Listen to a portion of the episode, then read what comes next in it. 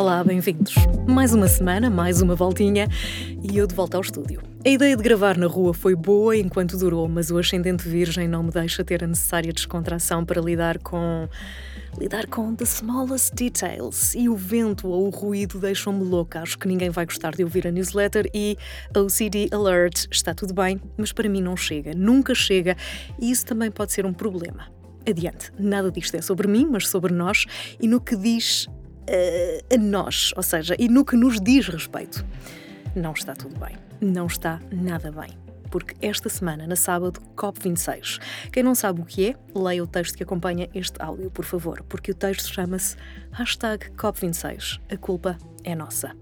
Eu passo metade do tempo a pensar como posso dar o meu contributo para travar a fundo e inverter a marcha do apocalipse climático. Sim, é verdade, isto está mesmo a acontecer. Passa outra metade culpada, com os comportamentos menos verdes que ainda tenho, e no tempo que me sobra, a revirar os olhos aos que pensam que nada disto é real, que sempre existiram alterações de temperatura e que o planeta tem um sistema de autorregulação. Sorry, não tem. E o contributo das indústrias criadas pelo ser humano em muito tem contribuído para este desequilíbrio. A isto, junto ainda um outro revirar de olhos que resulta da forma inteligente como as empresas com maior responsabilidade por este desastre ambiental conseguiram, ao longo do tempo, criar um sentimento de culpa individual, transferindo o fardo para cada um de nós. É isso mesmo. Não só transferiram o fardo para cada um de nós, como foram também criando novas indústrias, supostamente menos poluentes, mas que coincidem todas num ponto: consumo. Se é certo que podemos mudar muitos aspectos relacionados com a forma como vivemos, por exemplo, andar mais a pé e menos de automóvel, reutilizar sacos quando vamos às compras, evitar bens essenciais que usem embalagens, investir em luzes LED, tomar duche em vez de tomar banho de imersão, isto são apenas alguns exemplos prosaicos e simples de aplicar. Também é certo que, mesmo se todos, e digo mesmo todos, o fizéssemos, o problema que temos em mão não teria solução, porque já nos ultrapassa enquanto indivíduos. Quando pesquisamos ideias para salvar o planeta, encontramos inúmeras listas das 10 coisas que podemos fazer. E estas vão do comportamento sustentável ao comportamento informado. E aqui reside parte do problema, porque estamos mal informados, sobretudo mal instruídos, porque tudo o que se diz tende invariavelmente a estimular o consumo. E é no consumo que está a raiz do problema. Querem outra? Aqui vai. Não usem palhinhas, salvem as tartarugas e os oceanos. Quem nunca? É que a isto junta-se uma mensagem subreptícia que Deita fora tudo o que tens em casa e substitui por outras coisas, de vidro ou de metal, no caso das palhinhas, de metal ou de bambu. E as de bambu ficam tão bem no Instagram. Ah, e já que falamos de Instagram, se levas as palhinhas de bambu, aproveita e compra também este copo que parece um frasco que antes fora de molho de tomate ou compota para colocares o teu sumo, ao qual juntas a palhinha que na verdade não precisas porque simplesmente não és uma criança ou sofres de alguma condição que te impede de beber a partir de um copo, certo? Copo ou caneca qualquer coisa que tu possas usar para beber.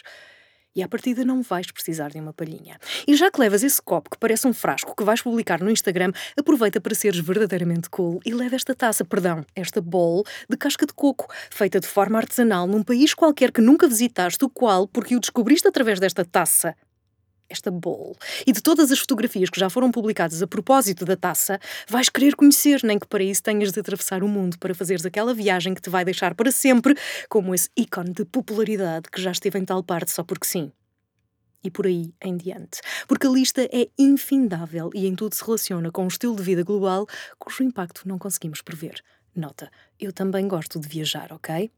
Eis que tudo regressa a nós, à nossa responsabilidade, à nossa culpa, porque também construímos, ou aceitamos que fosse construído, um contexto no qual se pressupõe que somos responsáveis pelos nossos atos e decisões. Contudo, tomaremos decisões devidamente informadas ou estaremos reféns de um contexto que nos ultrapassa enquanto indivíduos e no qual somos apenas uma peça num tabuleiro de xadrez demasiado complexo para que o consigamos entender?